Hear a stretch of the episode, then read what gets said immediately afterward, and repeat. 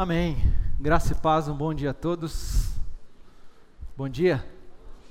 Bom dia. Acho que ainda é tempo de desejar feliz ano novo. Então, um ano novo muito feliz para você. Que Deus te abençoe ainda mais. Espero que seja um ano muito feliz também para o nosso país, para a nossa cidade, para a nossa igreja, para as nossas casas, para as nossas famílias, mas que seja um ano muito feliz para você que Deus te surpreenda e que Deus te abençoe ainda mais em 2020. Amém? Amém. Queria convidá-los a abrir a Bíblia, a abrir as Escrituras Sagradas, e quero pedir que você abra no Evangelho de João, no primeiro capítulo.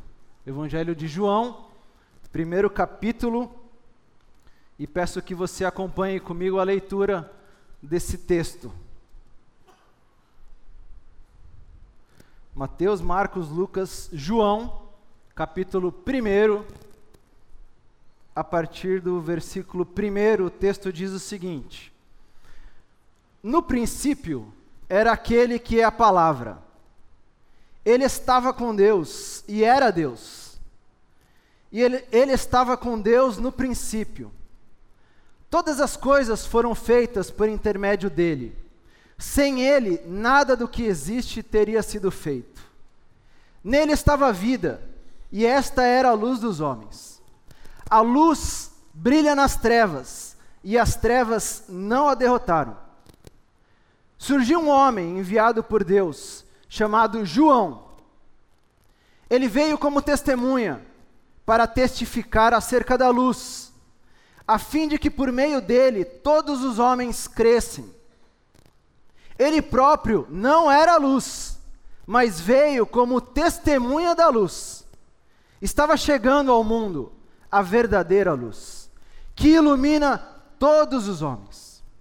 Aquele que é a palavra estava no mundo, e o mundo foi feito por intermédio dele, mas o mundo não o reconheceu. Veio para o que era seu, mas os seus não receberam. Contudo, aos que o receberam, aos que creram em seu nome, deu-lhes o direito de se tornarem filhos de Deus, os quais não nasceram por descendência natural, nem pela vontade da carne, nem pela vontade de algum homem, mas nasceram de Deus. Aquele que é a palavra tornou-se carne e viveu entre nós. Vimos a sua glória, glória como do unigênito, vindo do Pai cheio de graça e de verdade. Vamos orar mais uma vez? Senhor, obrigado. Obrigado por nos iluminar mais uma vez nessa manhã.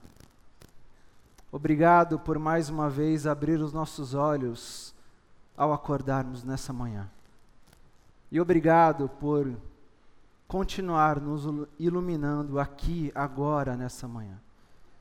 Queremos vê-lo ainda mais. Queremos senti-lo e tocá-lo ainda mais.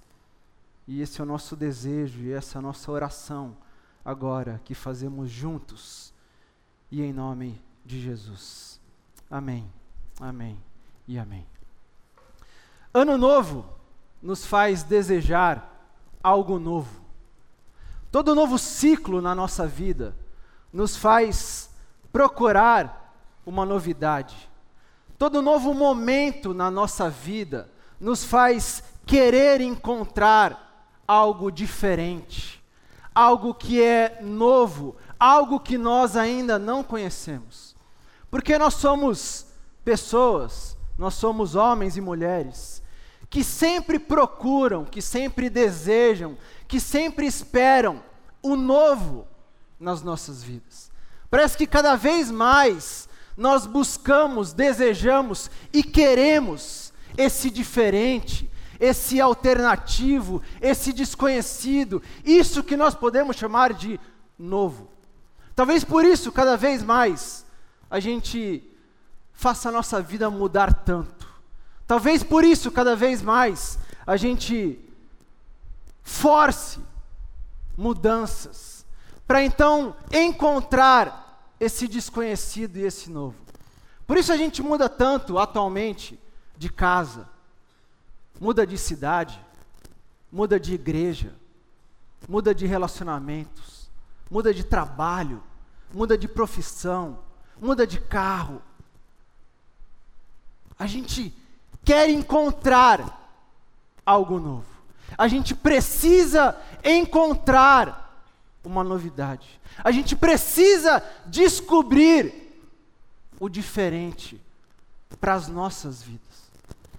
E parece que sempre que a gente entra no caminho para descobrir, para encontrar ou para ser encontrado pelo novo, nós buscamos uma luz, uma luz que possa nos orientar, uma luz que possa nos dar uma ideia, uma luz que possa nos mostrar para onde ir, como ir, com quem ir. Uma luz que possa iluminar aonde nós vamos encontrar, descobrir e chegar nesse novo. Porque todo novo ciclo, todo novo ano, toda mudança, a nossa vida, cada vez mais nos faz querer o novo. Esse texto que nós lemos do Evangelho de João mostra uma experiência muito interessante. João foi alguém muito próximo de Jesus.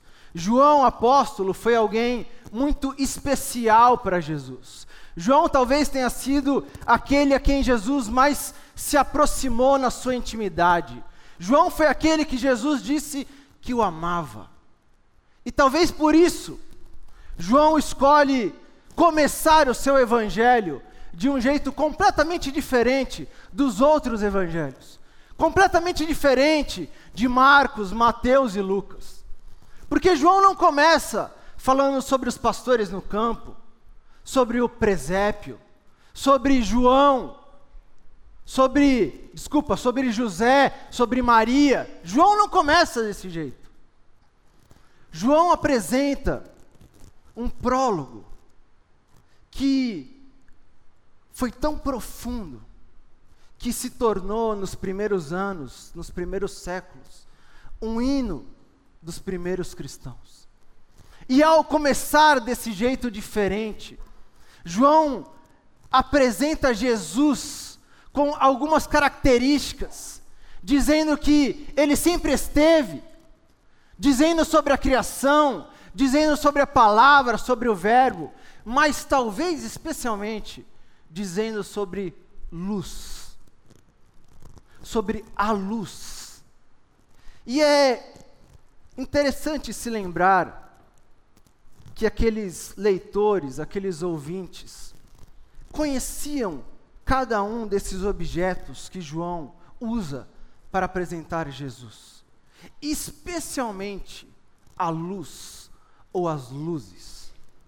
Porque aqueles leitores, eles ouviam histórias dos seus antepassados que falavam sobre uma luz. Uma luz que os acompanhou no deserto, uma luz que esteve com eles num momento mais tenso da história deles.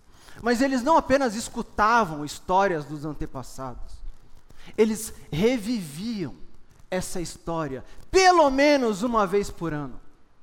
Porque sempre na festa dos tabernáculos, todos os judeus eram convidados a ir até a cidade de Jerusalém. Mas nessa festa, eles eram convocados a não entrar na cidade, mas a ficar do lado de fora. E eles eram então estimulados a construírem barracas do lado de fora. Barracas com galhos de árvores, especialmente galhos de palmeiras. E eles ficavam uma semana dentro dessas barracas para que eles pudessem reviver o que eles tinham vivido no deserto, aonde naquele tempo eles foram protegidos e guiados até a terra prometida. Mas a tradição judaica diz que eles não apenas ficavam nessas barracas, mas que durante aquela festa dos tabernáculos, dentro da cidade de Jerusalém, no templo, no átrio das mulheres, as pessoas colocavam tochas, grandes tochas, que iluminavam não apenas a cidade, mas que era possível ser visto de muito longe, para que todas as pessoas pudessem olhar a luz e lembrar que durante o deserto, uma tocha, uma nuvem de fogo, uma luz esteve com eles. Uma luz esteve com Moisés, uma luz os guiou até a terra prometida.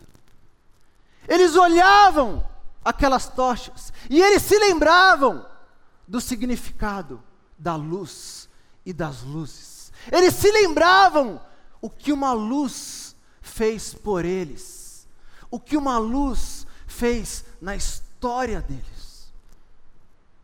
E é interessante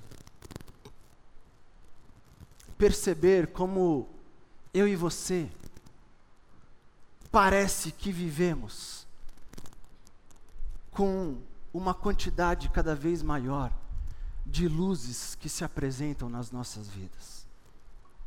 Mas nem sempre essas luzes nos fazem lembrar sobre uma luz que mudou a nossa história.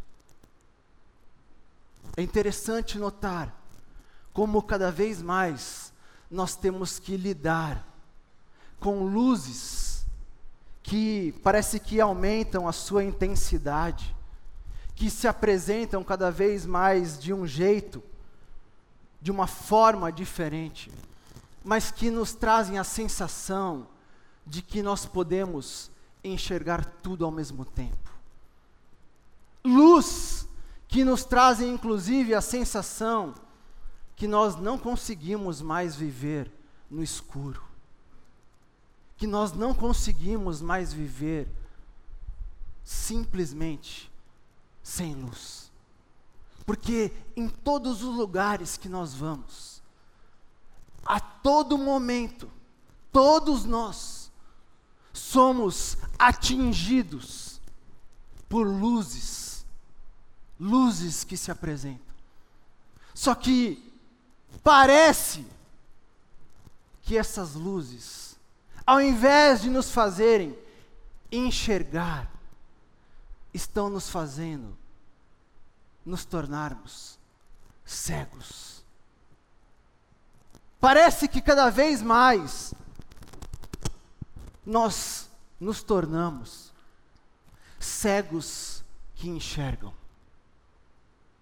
Cegos que enxergam. Porque nós não paramos de enxergar, mas nós não conseguimos mais perceber o que nós estamos enxergando. Nós não paramos de enxergar, mas existem coisas que nós estamos vendo, que nós estamos sendo expostos, que estão nos atingindo, que parece que não nos atingem mais. Existem coisas que estão sendo apresentadas e que parece que nós não conseguimos mais notar e entender o que realmente está acontecendo. Em todas as esferas, em todas as nossas relações, em todos nós, porque nós nos tornamos cegos que enxergam. É interessante perceber como, por exemplo, nós enxergamos, nós vemos os nossos filhos. Mas cada vez mais nós escutamos aquelas frases do tipo: Eu não consegui perceber o quanto ele cresceu rápido. Eu não consegui perceber como essa criança se tornou isso. Nós estamos vendo, mas na verdade nós estamos cegos. Nós temos eles dos nossos lados, mas nós não os vemos. Nós não conseguimos mais perceber como as nossas esposas ou como os nossos maridos mudam com o tempo. Mudam não apenas a sua forma, isso faz parte da vida, mas mudam por dentro. Como eles se transformam outras pessoas. E às vezes nós em um determinado momento lá na frente, paramos e nos perguntamos: como é que ela se tornou isso? Porque nós somos cegos que enxergam. Porque nós estamos vendo muita coisa ao mesmo tempo. Porque nós temos muitas luzes ao mesmo tempo. Porque nós temos muitas tochas de fogo que estão nos obrigando a enxergar tudo. E em algum momento da nossa história, nós escolhemos não enxergar mais.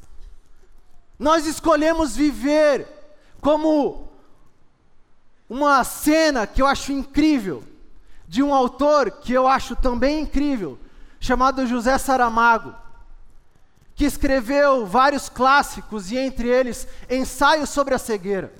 Se você não leu, assista o filme. Se você já leu, assista também. Se você já assistiu, leia o livro. É incrível. E em um momento dessa história, uma passagem dessa história, José Saramago coloca uma mulher, a única mulher que continuou vendo, porque todas as pessoas se tornaram cegas, mas uma mulher continuou com visão. E essa mulher, a única que enxerga, é colocada em um hospital e ela então está em um corredor desse hospital. E nesse corredor do hospital, a cena apresenta para ela, vendo crianças brincando no chão, sorrindo e felizes. Mas ao lado delas, as pessoas tendo relações sexuais. E ao lado delas, as pessoas fazendo as suas necessidades físicas. E ao lado delas, crianças na maca morrendo, sem atendimento. E ao lado delas, mulheres e homens já mortos na maca. E a cena coloca essa mulher enxergando tudo isso, e essa mulher então tem o desejo de não enxergar mais, porque ela diz: Eu não aguento ver tanta coisa ao mesmo tempo. Eu não quero ter condições de enxergar tudo isso que a vida está me apresentando. Eu não quero mais ver. Eu não quero mais enxergar. E me parece que, sem ter consciência de escolha, em alguns momentos, nós temos feito esse desejo dessa mulher. Eu não quero mais ver. Se a vida é isso, eu não quero mais. Se é isso que eu tenho para mim, eu não quero mais. Mas Sempre que um novo ciclo começa, sempre que uma mudança se apresenta, sempre que um novo ano chega, nós somos carregados pela esperança de encontrar novamente uma luz. Nós somos banhados com a esperança de encontrar de uma vez por todas uma luz que nos mostre algo novo, que nos faça experimentar de uma vez por todas algo diferente, que nos faça ser encontrados pela novidade. E João então apresenta Jesus. E ao apresentar Jesus, João diz: Ele sempre esteve ele é uma luz, mas Ele é uma luz que sempre esteve, porque todas as coisas foram feitas por Ele também. Ele participou de tudo, Ele ajudou na construção de tudo, Ele sempre esteve. João diz: Ele não é novo. Se vocês querem uma luz nova, Ele não é novo. Mas é extraordinário perceber que ele também não é velho. Porque Jesus, a luz, ele é. Ele não é velho, mas ele não é novo. Ele sempre foi, é e sempre será. Ele não é algo ultrapassado, mas ele não é uma modinha nova. Ele não é algo que já perdeu seu sabor, mas ele não é um alternativo novo que quer se apresentar a cada um de nós. Ele é, porque ele sempre foi e ele sempre será. João vem dizer: se vocês, em uma nova fase, quiserem encontrar uma luz nova, não é essa, porque essa luz sempre foi, sempre esteve, mas ela é, porque ela sempre será. Mas João continua, e ele diz: essa luz, que sempre esteve, que é uma palavra, que é um verbo, que é Jesus, essa luz é a verdadeira luz. O que nos faz entender, perceber que nós vivemos com luzes que não são verdadeiras. E essa é uma verdade que nós precisamos entender. Porque às vezes nós temos a sensação, ou queremos acreditar, que só existe uma luz, que só existe uma porta, que só existe um caminho. Não, existem várias opções. Existem luzes que são falsas. Existem luzes que são fakes. Existem luzes que nos encantam que jogam feitiçaria nos nossos olhos, que nos fazem ficar cegos. Existem essas luzes. Mas João diz: a luz que não é nova, mas também não é velha, ela é a verdadeira luz. Ela é a verdadeira luz. E João continua e diz: João Batista foi enviado para testemunhar sobre essa verdadeira luz sobre essa luz que não é nova, mas que também não é velha. E então ele explica o que essa luz vem nos apresentar e como é possível encontrar e ser encontrado por essa luz.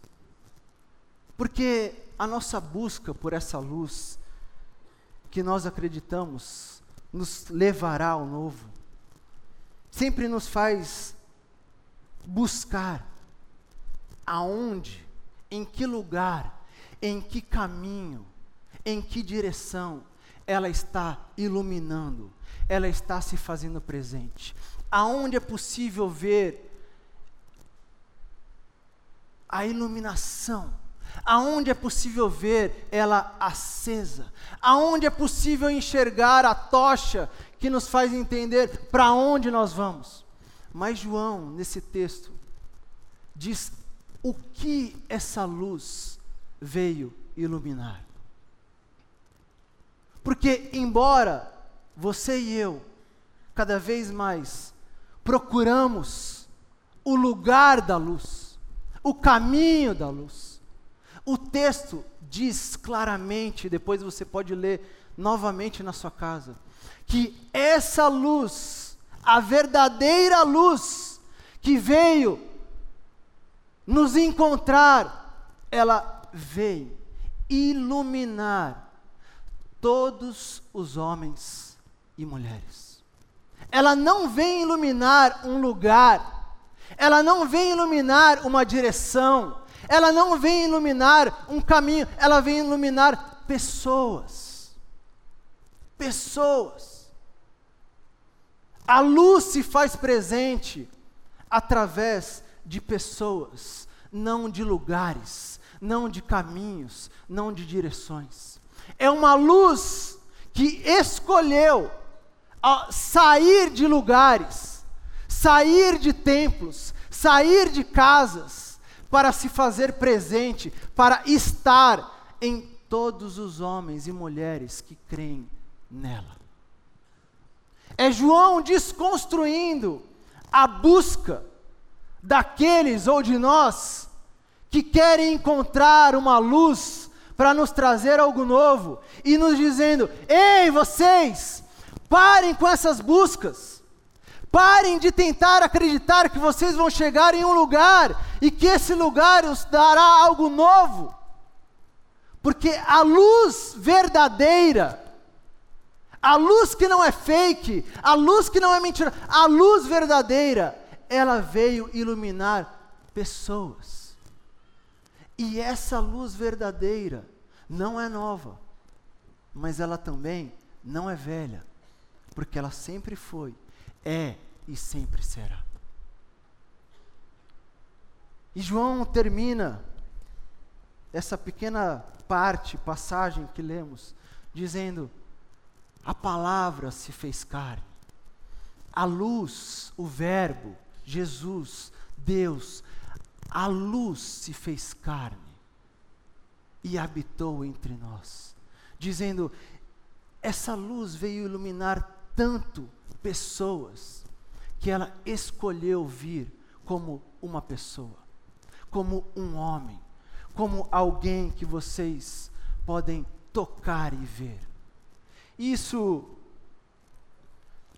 acredito eu, nos liberta e nos ajuda muito a escolher como começar mais um ciclo, ou um novo ano, ou um novo momento nas nossas vidas.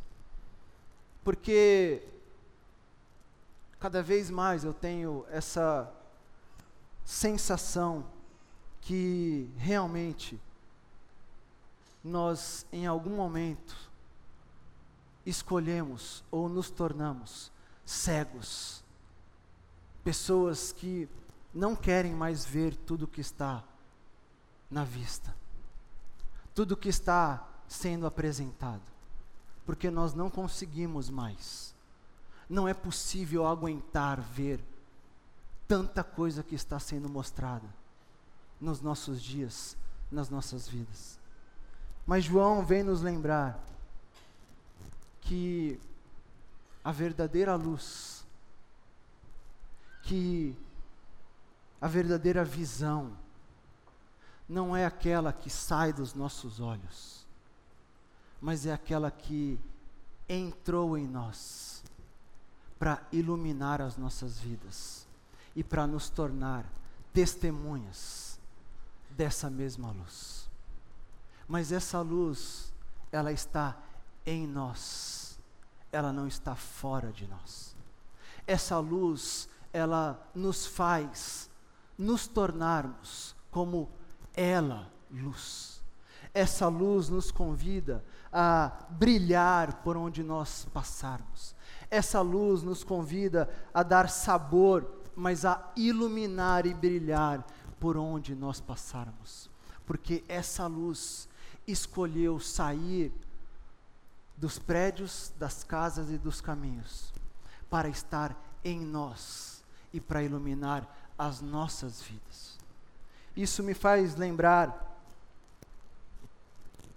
de uma das minhas histórias com um dos meus filhos, que é com uma história que eu vivi com a Luísa, minha filha mais velha. E é muito interessante, porque eu estava com uma grande dúvida se eu ia contar essa história hoje. Mas nessa madrugada, é, eu entendi que eu ia contar essa história. Porque a Luísa hoje tem oito anos de idade. Mas desde criança, desde muito cedo, ela tem medo de escuro. O que sempre fez com que ela nunca conseguisse dormir sozinha no escuro no quarto dela. Sempre que eu ou minha esposa colocávamos ela, ou eu ou ela tínhamos que ficar, e ainda temos que ficar com ela algum tempo até que ela entre no sono. E eu estava com dúvida se eu ia contar, mas essa noite, 5 e 15 da madrugada, eu ouço uma voz do quarto do lado dizendo: Papai! E eu acordei pensando: será que tem alguma coisa a ver com o que eu vou falar? Eu estou ouvindo algo direito? E ouvi pela segunda vez, papai. E eu falei, que? E a Luísa falou, eu tô com medo, vem aqui. E eu fui lá. Mas quando a Luísa tinha três para quatro anos, ela já sofria com esse medo.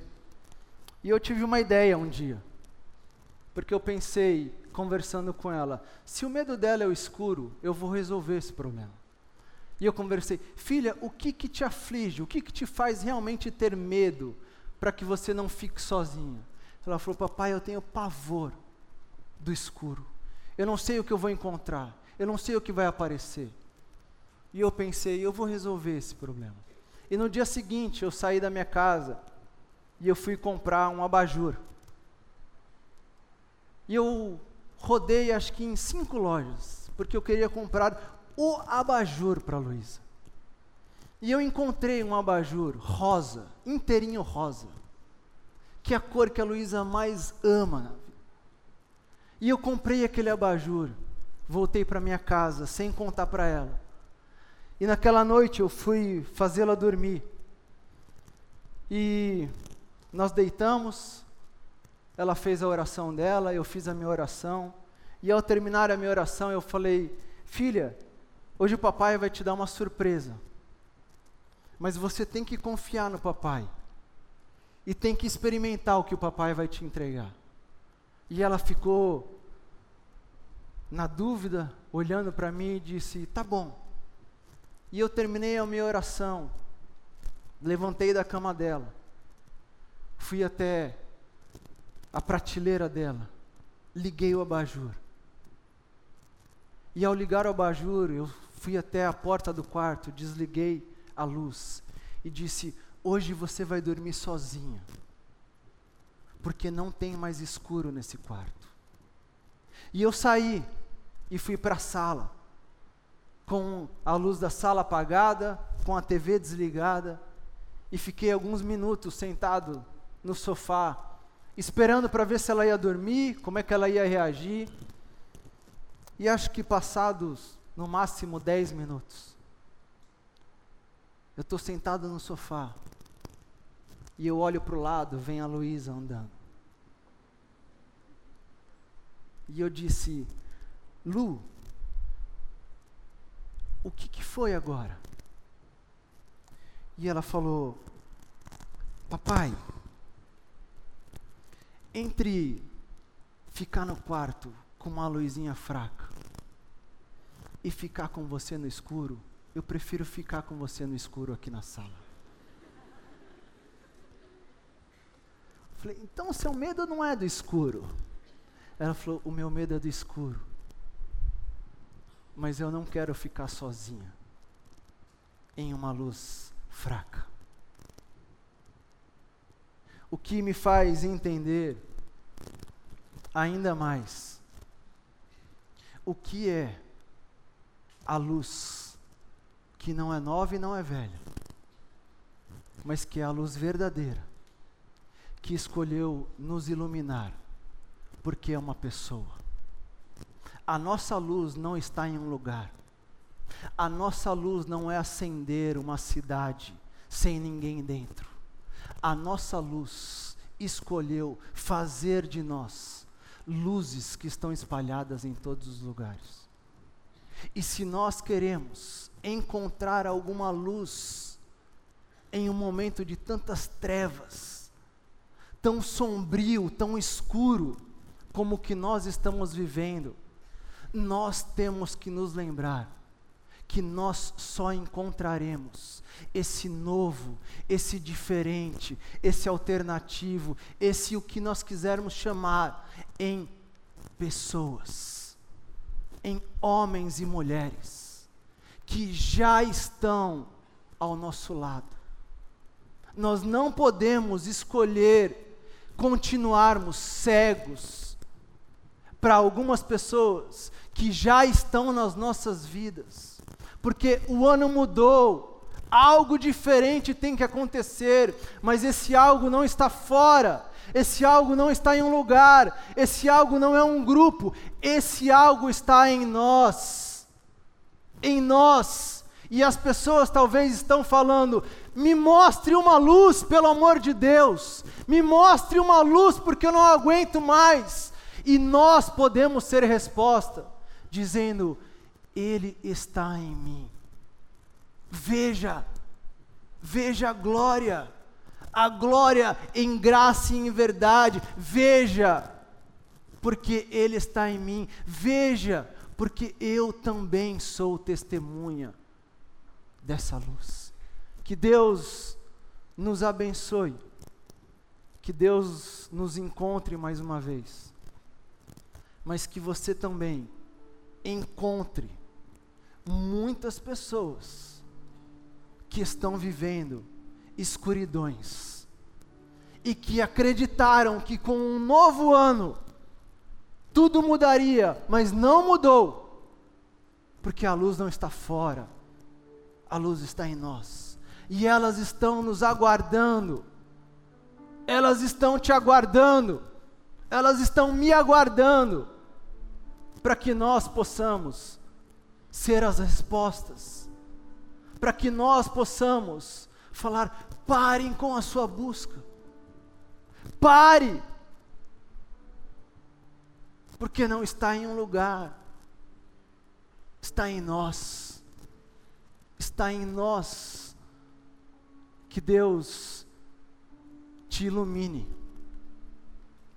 que Deus me ilumine, para que essa cidade, esse país, mas especialmente para que as nossas casas e as nossas famílias encontrem a verdadeira luz que veio iluminar homens e mulheres.